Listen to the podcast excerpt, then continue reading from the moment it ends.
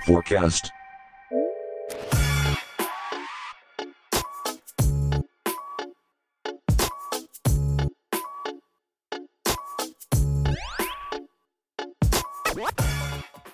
Hallo und herzlich willkommen zu Forecast, dem Podcast von Turbine Kreuzberg.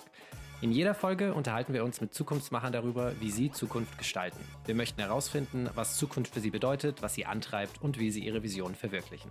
Die Idee? Unsere Gespräche, die führen wir unterwegs, im Auto, auf dem Sprung.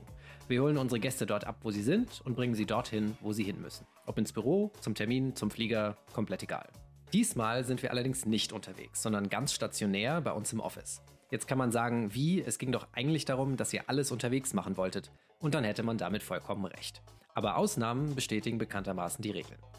Das hat übrigens noch nichts mit der Quarantäne zu tun. Das Gespräch haben wir nämlich geführt, bevor wir alle, zum Wohl aller, zu Hause geblieben sind. Also, heute spricht mein Kollege Daniel Nill mit Karin Klaus. Karin kommt aus dem Energiesektor, nämlich vom Energieversorger NBW. Dort arbeitet sie im Innovationsmanagement als Incubation Expert und unterstützt intern Neugründungen. Ganz konkret, Karins Aufgabe ist es, Startups von der Idee bis zur Marktreife zu begleiten. Spannendes Zukunftsfeld, wie in traditionsreichen Großkonzernen Raum für neue, wendige Ideen geschaffen wird. Natürlich gibt es auch für diese Folge ein kleines Begleitvideo, wenn ihr Karin und Daniels Gespräch nicht nur lauschen, sondern auch dabei zusehen möchtet. Neue Folgen von Forecast findet ihr immer auf forecast.sh und in unserer Medium-Publikation auf medium.com/t14g. Natürlich gibt es das alles auch auf Soundcloud und überall, wo es Podcasts gibt. Aber jetzt ab zu Daniel. Viel Spaß mit Forecast.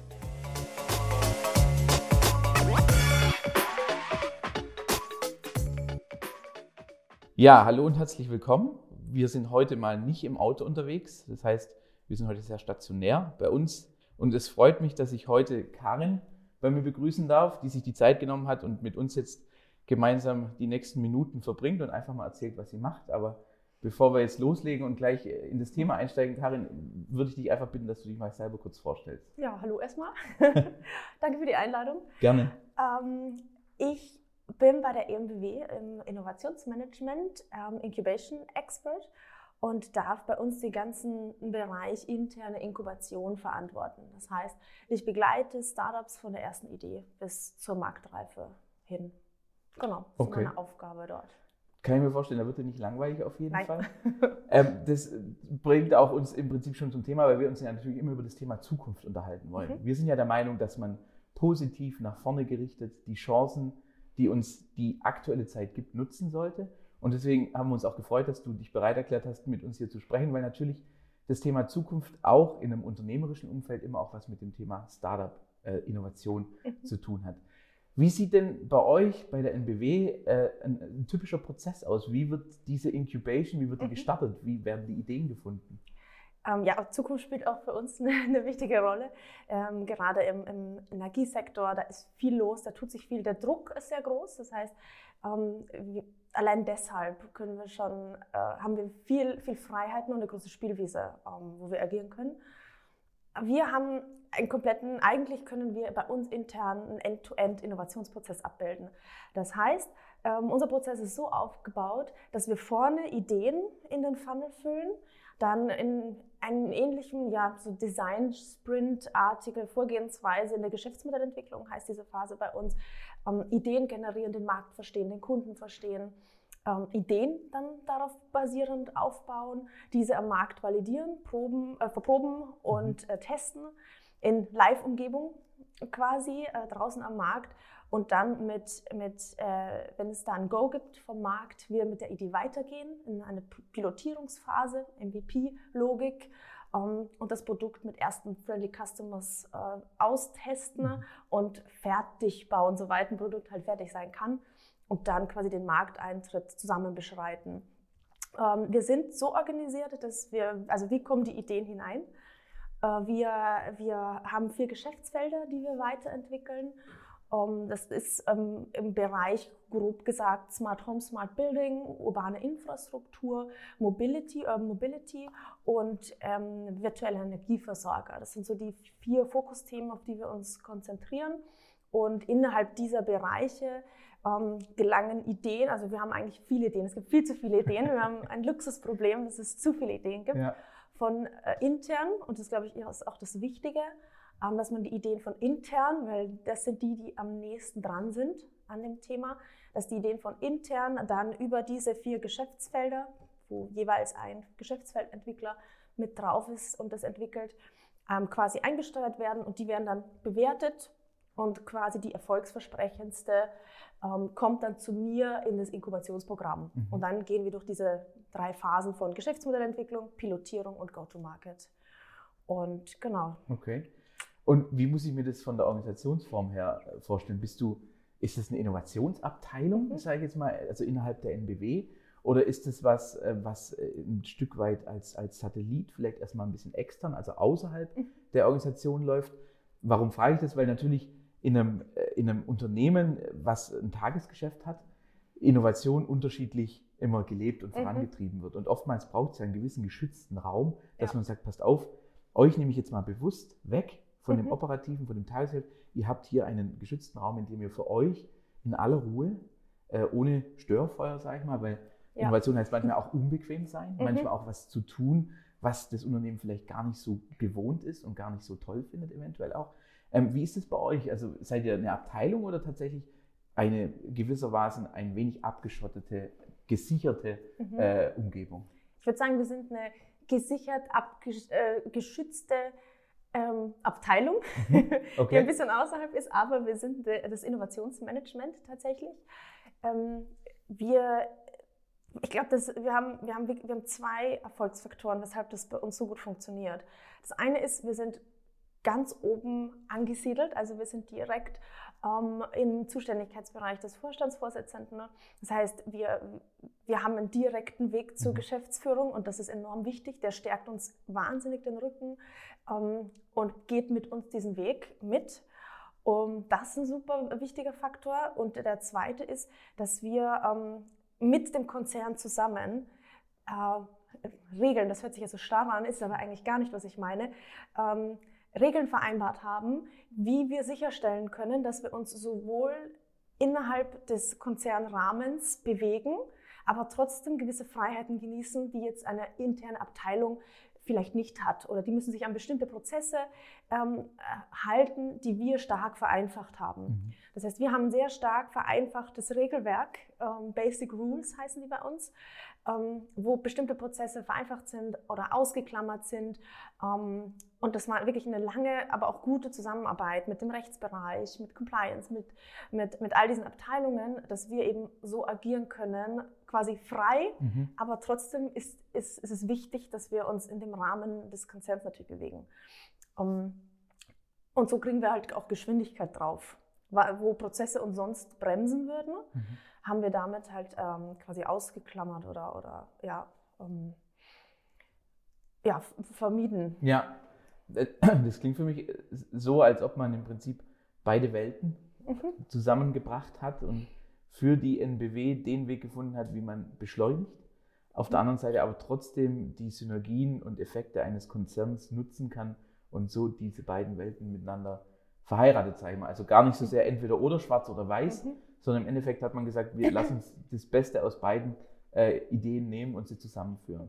Ich bin überzeugt, dass es nur so funktioniert. Mhm. Also gerade als ähm, Corporate, Corporate Startup oder Incubator oder Corporate Accelerator, wie auch immer das heißt, äh, das Konstrukt. Ich glaube, es kann nur so funktionieren, dass es zusammenspielt. Ähm, was den Startups draußen fehlt, sind, ist diese, dieser Riesenhebel, den ein Konzern hat. Mhm. Eine große Kundenbasis, viel, ganz großes Netzwerk, jetzt wir vor allem im, im, im kommunalen Bereich. Ähm, das fehlt denen da draußen. Und das aufzuholen, was wir in, in jahrzehntelanger Geschichte aufgebaut haben, ist für die wahnsinnig schwierig. Und diesen Zugang haben wir. Ja, wir sind dahingegen intern, wenn wir es wirklich rein intern machen würden, natürlich nicht so schnell, nicht so agil, mhm. nicht so, nicht, vielleicht nicht so sexy manchmal.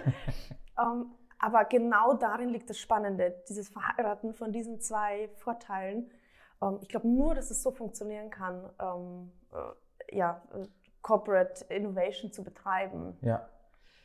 Heißt ja im Endeffekt, dass ihr sehr schnell eine gewisse kritische Masse erreichen könnt, wenn es um das Thema Validieren, Prüfen ja. von Ideen anbelangt, weil ihr, also weil natürlich ihr diese tolle Möglichkeit habt, dass ihr auf die Kundenbasis zugreifen können und quasi jetzt natürlich nicht Jeopardy-mäßig einfach mal alle anschreiben, Ja. Verteiler gesamt, ja, aber halt schon sehr genau auch die Kundengruppen im Prinzip herausfiltern könnt und die dann mit diesem Angebot eben an sich Mhm. anzunähern und zu sagen, hey, wäre das nicht was? Und so halt natürlich diese Testphase, dadurch, dass ihr eine breite Kundenbasis habt, Mhm. sehr schnell auch zu durchlaufen.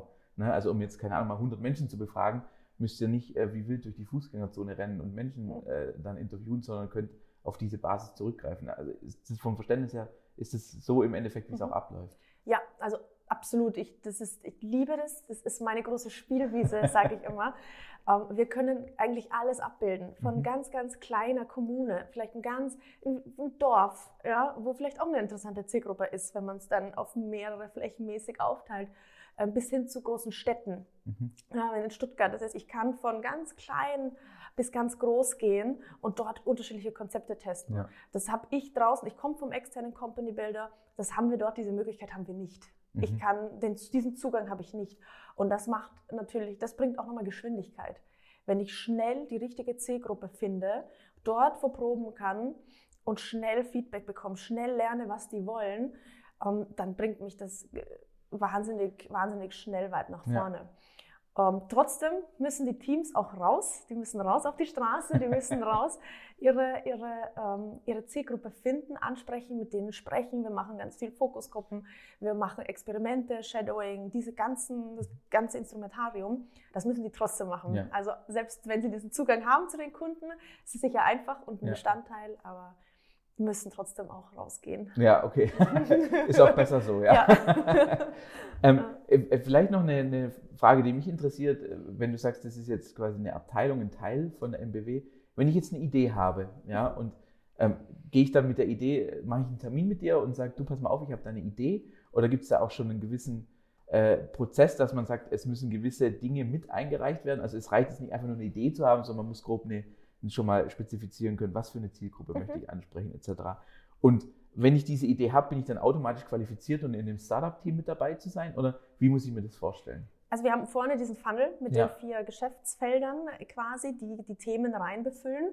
Das heißt, der erste Ansprechpartner ist immer der Geschäftsfeldentwickler, Okay.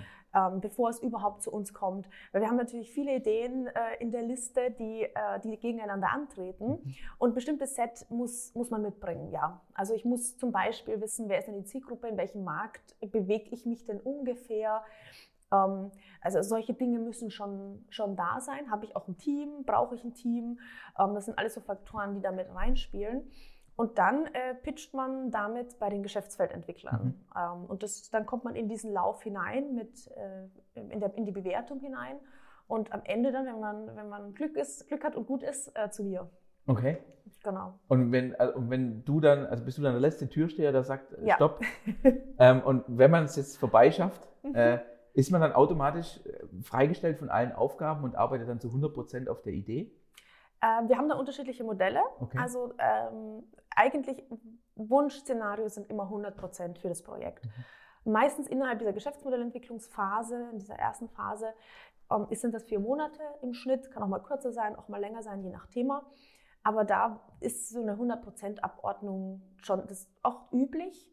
Ähm, mindestens 50% der Zeit. Okay. Ähm, genau. Und äh, das Team sollte insgesamt ungefähr 300% der Kappe abdecken. Ja. Äh, Und so ist das dann zusammengesetzt. Also idealerweise sind es drei Vollzeit-Teammitglieder, die das Thema dann vorantreiben. Okay.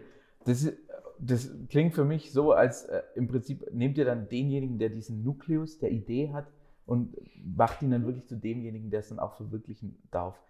Gibt es Menschen, die sagen, ich habe zwar die Idee, aber ich will es nicht äh, vorantreiben? Ja. Ja? Gibt es auch, ist auch absolut fein. Der kann auch als Experte nebendran mitlaufen. Der Okay. kann in Workshops mitwirken, der kann in der Produktentwicklung im, in dem Sinne mitwirken. Der, der ist ein wichtiger Treiber auch. Der, der weiß, der kennt meistens sein Metier sehr gut, der kennt das Umfeld sehr gut, den Markt, den Kunden oft sehr gut und er ist eine, eine wichtige Informationsquelle. Ähm, für so einen Fall haben wir interne Teams, wir haben zwei interne Teams, die Themen gerade in der Geschäftsmodellentwicklung ähm, für, für Abteilungen ähm, umsetzen. Erstmal in der Geschäftsmodellentwicklung. Das heißt, da haben wir fixe Teams, wo der dazustoßen kann, als Experte, als Mhm. Teammitglied, ganz wie es dann da passt. Aber wenn der möchte, kann er von Anfang an festes Teammitglied sein bis hin zum Markteintritt. Mhm. Da sind alle Formen eigentlich möglich. Okay. Was uns wichtig ist, dass, dass, da, dass da Leidenschaft dafür da ist und Interesse für das Thema. Und dann finden wir einen Weg, ja. wie wir das machen. Das klingt nach individuellen Lösungen und da im Prinzip auch alles ist möglich und man macht es so, wie es auch der Einzelne will. Jetzt hattest du gesagt, wenn da die Geschäftsfeldentwicklung die Hürde geschafft hat, der Geschäftsfeldentwickler sagt, oh, das könnte was sein, mhm. dann kommt er nochmal zu dir.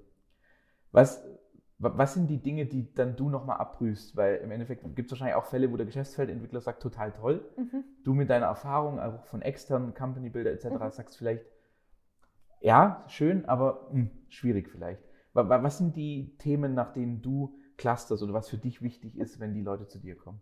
Also wenn es schon ein Team gibt, dann schaue ich mir das Team ganz genau an. Dann äh, versuche ich zu verstehen, wie das Team funktioniert. Wichtig ist, dass die äh, sehr selbstreflektiert sind. Mhm. Also, dass, dass die gewillt sind, auch mit einer Antwort zu leben, die vielleicht nicht das ist, was sie gerne hätten. Ja. Und das muss man auch aushalten können. Also schon ein sehr selbstreflektiertes Team in der Zusammensetzung, dass die gut funktionieren, dass die gut harmonisieren, dass äh, da nicht nur Alpha-Tierchen zusammensitzen. Also ich schaue mir ganz genau das Team an, weil das meiner Meinung nach einer der Erfolgsfaktoren ist, dass so ein Venture überhaupt funktionieren kann. Ähm, das heißt, das ist mir ganz wichtig.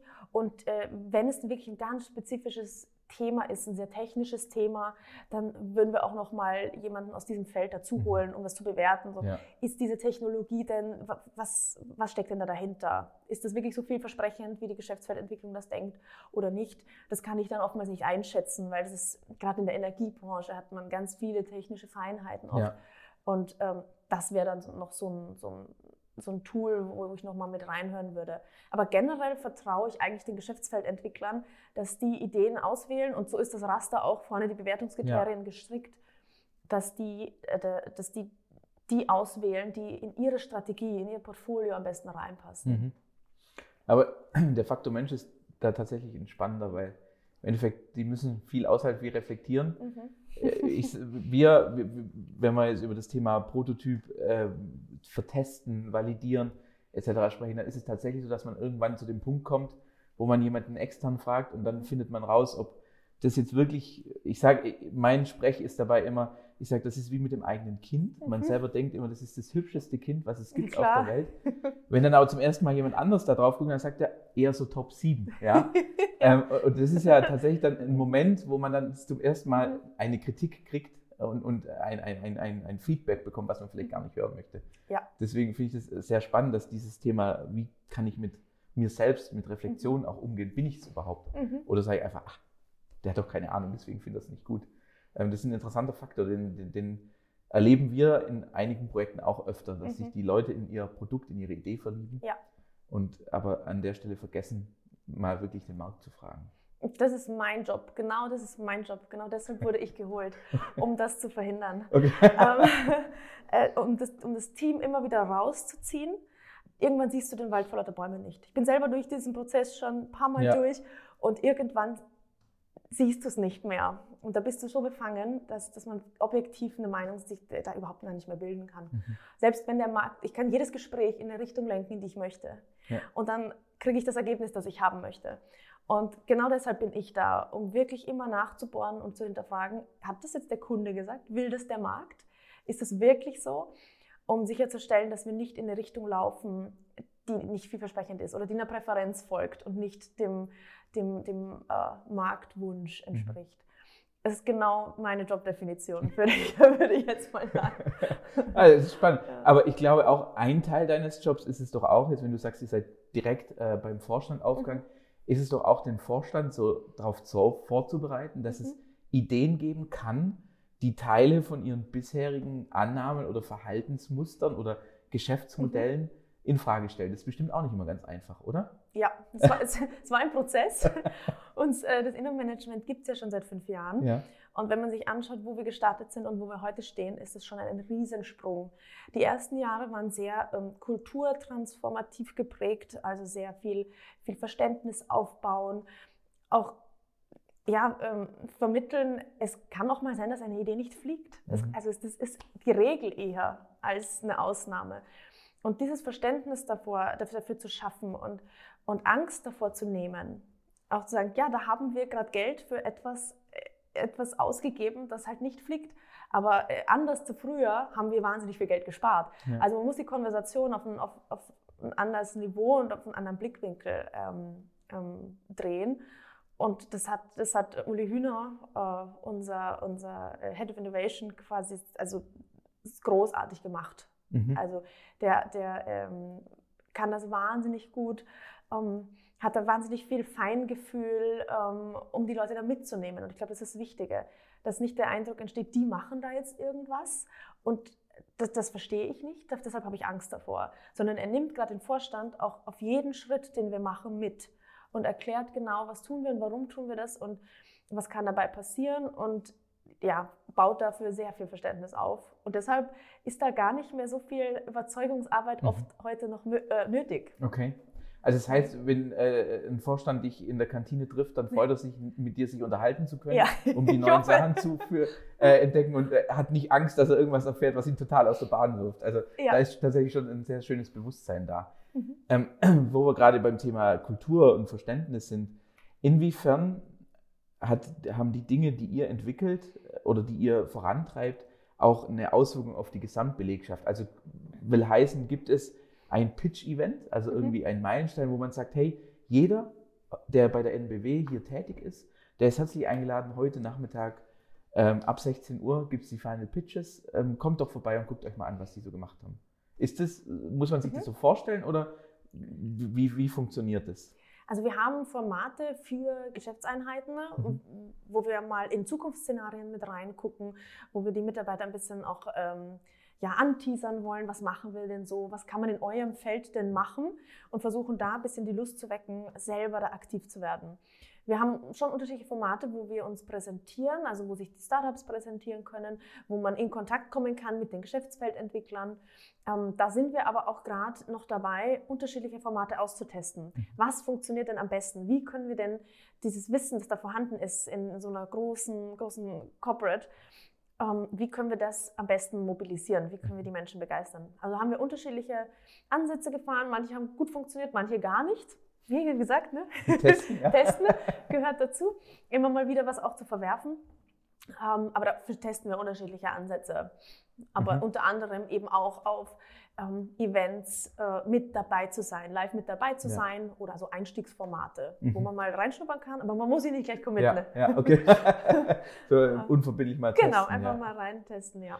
Würdest du sagen, in dem Zusammenhang ist es auch wichtig, dass ihr ein fester Teil von der, vom Konzern seid und auch vom Ort her quasi jetzt nicht irgendwie ein, ein Startup-Incubator im Silicon Valley oder in Berlin seid, sondern dass ihr tatsächlich auch rein physisch mhm. an einem Ort seid. Würdest du sagen, das ist auch ein wichtiger Faktor für euch? Ja, absolut. Also wir haben damals in, in, in Karlsruhe ähm, angefangen am InnoCampus, äh, heißt er auch mhm. noch immer, und der ist direkt neben Kohlekraftwerk. Und das hatte, finde ich, einen wunderschönen äh, symbolischen Charakter. Also diese Ehrfurcht vor dem, was uns hierher gebracht hat, ja. ja diese alte Welt, sage ich mal, ähm, mit, verbunden mit der neuen. So, wir gehen jetzt neue Wege, aber zusammen. Ja, diese, wir, sind, wir sind doch außerhalb, aber nicht weit weg. Ja. Ähm, und das ist, glaube ich, ein wahnsinnig wichtiger Symbolcharakter auch. Und wir wollen auch teilweise noch näher an den Konzern wieder ran. Okay. Also wir merken, dass wir da eben weil da so viel Spezialwissen da ist. Und da, wir, müssen, wir müssen nah dran sein, um zu verstehen, was treibt die um, in welche Richtungen können wir denn auch was entwickeln, neue Geschäftsmodelle. Und das, das geht nicht, wenn man weit weg ist vom Kern. Mhm. Das, das geht dann in eine falsche Richtung. Also den, den, Pulsschlag zu spüren, ja, ja. ist essentiell ja. für euch und für euer Tun, weil man nur so auch weiß, Absolut. was gehen könnte. Ja. Das finde ich einen interessanten Punkt, weil natürlich oftmals, ähm, wenn man die Szene verfolgt, äh, liest man viel über Innovationshubs oder mhm. Inkubatoren, die in großen Metropolen eröffnet werden. Und was ich mir dabei immer dann die Frage stelle, wie möchte das Corporate oder der Konzern davon profitieren, mhm. wenn irgendwas isoliert äh, agiert? Das kann sehr schnelle Beschleunigung bringen, gar keine Frage, mhm. aber der Transfer in die Organisation zurück, weil im Endeffekt, mhm. um Zukunft gestalten zu können, macht er diese Innovation, mhm. aber letzten Endes sagst du ja auch, äh, wichtig, dass wir uns mit den Themen beschäftigen, weil wir wollen das Unternehmen nachhaltig sichern. Ja. Das heißt, irgendwie muss es ja auch wieder zurückkommen. Mhm. Ne? Ähm, und, und, von daher finde ich diesen räumlichen Charakter einen ganz spannenden Punkt. Äh, und das war mir auch, äh, hat mich interessiert, wie du das siehst, mhm. ähm, weil das uns auch so in einigen Teilen bestätigt, dass wir sagen, es ist schon auch wichtig, dass man sich diesem Thema stellt, das auch treibt und entsprechend auch wieder zurückführt, mhm. dieses Wissen und die Innovation, die man da äh, erfährt. Jetzt am Anfang von einem Jahr überlegt man ja, was, was, was treibt mich in diesem Jahr an? Mhm. Was sind die Themen, die ich vorantreiben wollte? Und ich will jetzt so ein bisschen auch vielleicht äh, einen Querverweis, also es gibt ja vom, vom Zukunftsinstitut diese mhm. Megatrend-Mappe. Ähm, die nehme ich immer ganz gern her, weil man sieht, wie die Digitalisierung auch in jeglichem Gesellschaftsbereich Dinge ähm, in, äh, entdeckt oder entwickelt. Gibt es da Punkte, wo du sagst, jetzt unabhängig von den Innovationen, die du treibst, die auch aus dem Konzern kommen, aber gibt es da Sachen, wo du sagst, das könnte für uns in 2020 tatsächlich ein spannendes Thema sein? Also ich glaube, äh, generell dieser ganze Zeitgeist, Nachhaltigkeit, nachhaltiges Leben, Bewusstsein äh, für, für mein Verhalten äh, und die Konsequenzen für, für, für, für die Umwelt, für Natur und, und Co.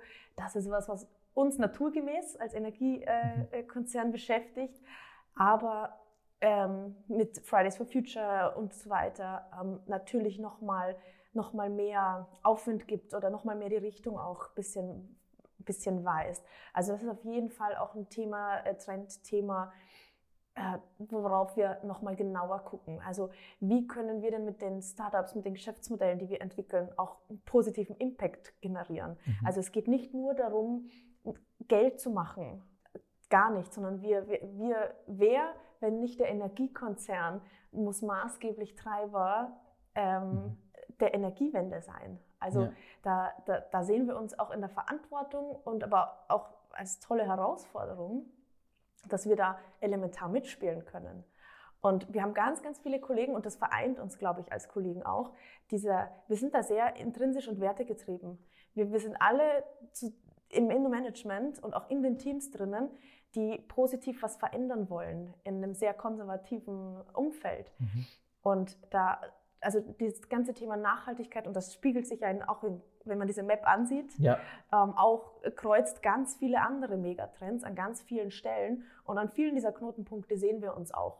Zum Beispiel im urbanen Mobilitätsbereich ähm, oder Smart City. Ja? Also ja. Wie, wie, wie kann man das nachhaltig gestalten? Wie können wir Autos ähm, aus den Städten verbannen, aber trotzdem Mobilität sicherstellen? Wie können ja. wir Alternativen dazu anbieten? Und da sehen, das sind alles so Rollen, wo wir uns drin sehen und die auch ja, ganz, ganz spannend für oder wegweisend sind für die einzelnen Themen, die wir antreiben. Also sicher Nachhaltigkeit wird so das eines der großen Themen sein. Ja. Ähm, was sich dann im Prinzip wieder auffächert in, in unterschiedliche äh, Geschichten, genau. Modelle, äh, ja. Arten.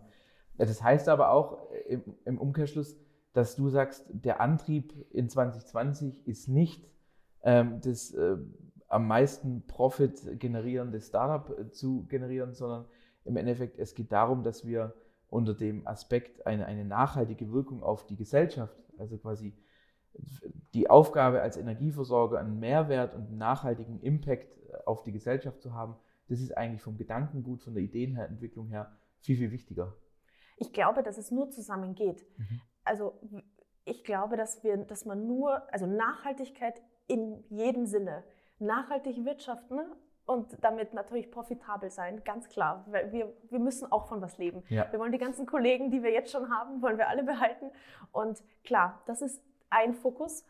Ähm, und und ähm, also diese die Nachhaltigkeit, ökonomische Nachhaltigkeit, mhm. trotzdem noch wichtig. Ja. Aber wir glauben, es geht, oder ich glaube speziell, es geht nur in, in dieser Kombination, dass wir nachhaltig, auch ökonomisch, äh, ökologisch und sozial nachhaltig handeln und wirtschaften müssen. Ja. Und diese Kombi wird, glaube ich, am Ende erfolgsentscheidend sein. Das, ja, also das, ich denke, das ist ein Beitrag, den, den wir alle leisten müssen. Also auch, auch wir als, als Turbine Kreuzberg versuchen, in dem Bereich unsere technologische Expertise einzubringen, um einen Beitrag dazu zu leisten, dass man Nachhaltigkeit ökonomischer gestalten kann, weil es eben automatisiert oder irgendwas auch immer äh, abläuft. Aber gerade als Energieversorger ist der Beitrag, der Impact, den mhm. ihr natürlich generieren könnt, ist ein anderer, da ist unser sehr bescheiden. Aber ich denke, es ist wichtig, dass jeder im Rahmen seiner Möglichkeiten mhm. eben hier agiert, weil nur gemeinsam können wir äh, für die Zukunft sorgen und nur gemeinsam können wir sicherstellen, dass sie tatsächlich auch stattfinden wird und wir nicht irgendwo äh, ja, den Horrorszenarien äh, ins nähern, die aktuell, wenn sich nichts verändert, dann doch deutlich zu spüren werden auch. Und deswegen, das finde ich ganz spannend, weil das heißt ja auch im Endeffekt, dass das Thema Werte mhm. äh, in, der, in der, auch vielleicht in der Bewertung der Startup-Ideen, mhm. der wer kommt weiter, dass es ein, ein, großer Bewertungsfaktor ist. Wenn man ihn bewerten kann. Ne? Mhm. Ist ja immer schwer, wie bewerte ich es, aber mhm. dass der, der, der, der Impact, den es erzeugt, mhm. auch mit in die Bewertung mit einfließt. Ja. Okay. Absolut. Ja. Und äh, wie, wie messt du das? Gar nicht. Na, kann man nicht messen. Also das ist ja, ja im Prinzip Erfahrung. Genau, es ist, es ist Erfahrung und wir, wir, wir sehen uns natürlich an, was, was verändert das in diesem Marktsegment oder was, was, was spart es ein, mhm. was gleicht es aus. Und da ist vielleicht das eine Konzept, ähm, zahlt da stärker drauf ein als das andere. Und das kann man da so ein bisschen mit vergleichen. Mhm. Aber ähm, ganz hart messen äh, äh, können wir das jetzt äh, nicht unbedingt. Aber, ich glaube, muss ja. man auch nicht. Wenn man das mhm. versuchen würde, dann würde man wahrscheinlich auch wieder viel kaputt machen. Ja. Ähm, vielleicht abschließend, weil wir haben jetzt schon relativ äh, gut in der Zeit, schon eine halbe Stunde geplaudert. ähm, abschließend vielleicht noch den Bereich, an was wirst du gemessen? Hast du Dinge, mhm. die du vorweisen musst oder ist es dein Tun an sich, was schon einen unglaublichen Impact jetzt auch nach intern erzeugt? Mhm äh, oder gibt es da tatsächlich harte Kennzahlen, die du erfüllen musst? Also wir haben natürlich harte Kennzahlen für uns gesamt, als gesamtes Inno-Management. Und ähm, das Schöne dabei ist, finde ich, das kann niemand alleine erbringen, sondern nur im Zusammenspiel können wir mhm. das schaffen. Und das heißt, wir werden insgesamt daran gemessen. Und ich bin ein Puzzleteil davon. Die Kollegen davor, die Geschäftsfeldentwicklung ist ein Puzzleteil und der Kollege danach in, in der Skalierung ist ein Puzzleteil davon. Das heißt, wir alle werden am Ende an einer Kennzahl mhm. gemessen. Ne? Ähm, aber ich für mich, wenn ich, wenn mich jemand fragen will, woran willst du denn gemessen werden? Ja. Dann will ich gemessen werden an den Dingen, die ich draußen sehen kann. Was haben wir wirklich auf die Straße gebracht? Was gibt es da draußen? Mhm. Um, ähm, und was sind, haben wir mit welchen oder wie vielen Produkten oder Services oder was auch immer, haben wir da draußen wirklich das Leben von jemandem verändert? positiv einfacher gemacht. Mhm. Ähm, da, daran würde ich gern gemessen werden. Okay. Ja. Und willst du daran gemessen werden im Hinblick auf, wie viele Ausgründungen haben wir geschafft oder einfach nur im Hinblick auf Produkt oder Service, der aber unabhängig davon, ob es in, der, in einer Organisation, im Konzern mhm. bleibt oder ausgegründet wird, also rein an dem Mehrwert für den Endkunden. Mhm. Wie das dann von der Unternehmensform aussieht, ist egal, oder? Ja, wie viele Menschen mhm. habe ich erreicht oder mhm. konnte ich mit diesem Startup erreichen. Ähm, ob, das, ob das eine Ausgründung ist oder ob das eine Microbusiness Unit ist oder ob es ein Produkt ist, das wieder in die Linie geht, ja. macht für mich jetzt keinen Unterschied. Ja. Ich habe da was verändert ja. ähm, und das ist für mich das Entscheidende, welche Form, Geschäftsform auch immer oder Gesellschaftsform. Das ist eigentlich ein sehr schöner Antrieb, äh, mit dem man das Jahr 2020 ganz gut treiben kann mhm. und was einen auch nie rasten lässt. Nee. Ich denke, das ist äh, immer, äh, immer Tag eins, wie man ja so schön sagt, äh, von Amazon heraus, äh, was die ja auch leben. Ich denke, dass dein Antrieb, immer Mehrwerte generieren, das hat, man kann ja nie genug mhm. Äh, Impact und, und Services, Produkte anbieten, die den Menschen weiterhilft. Absolut. Schön. Ey, ich denke, das ist ein schönes Schlusswort. Ähm, herzlichen Dank für deine Zeit, für Gerne. das Interview. Und äh, ich bin gespannt, ich werde es verfolgen und äh, dann sehen wir uns vielleicht wieder in einem Jahr in einem Gespräch und gucken mal, was, was im Jahr passiert. 20 passiert ist. Genau. ja, danke schön. Dankeschön.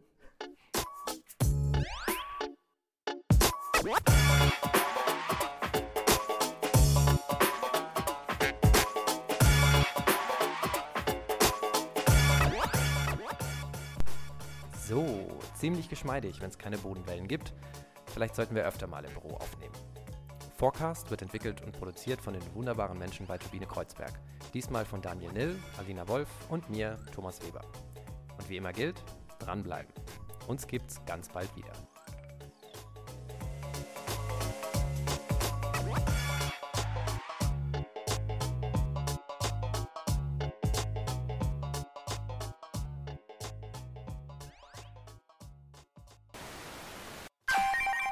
Forecast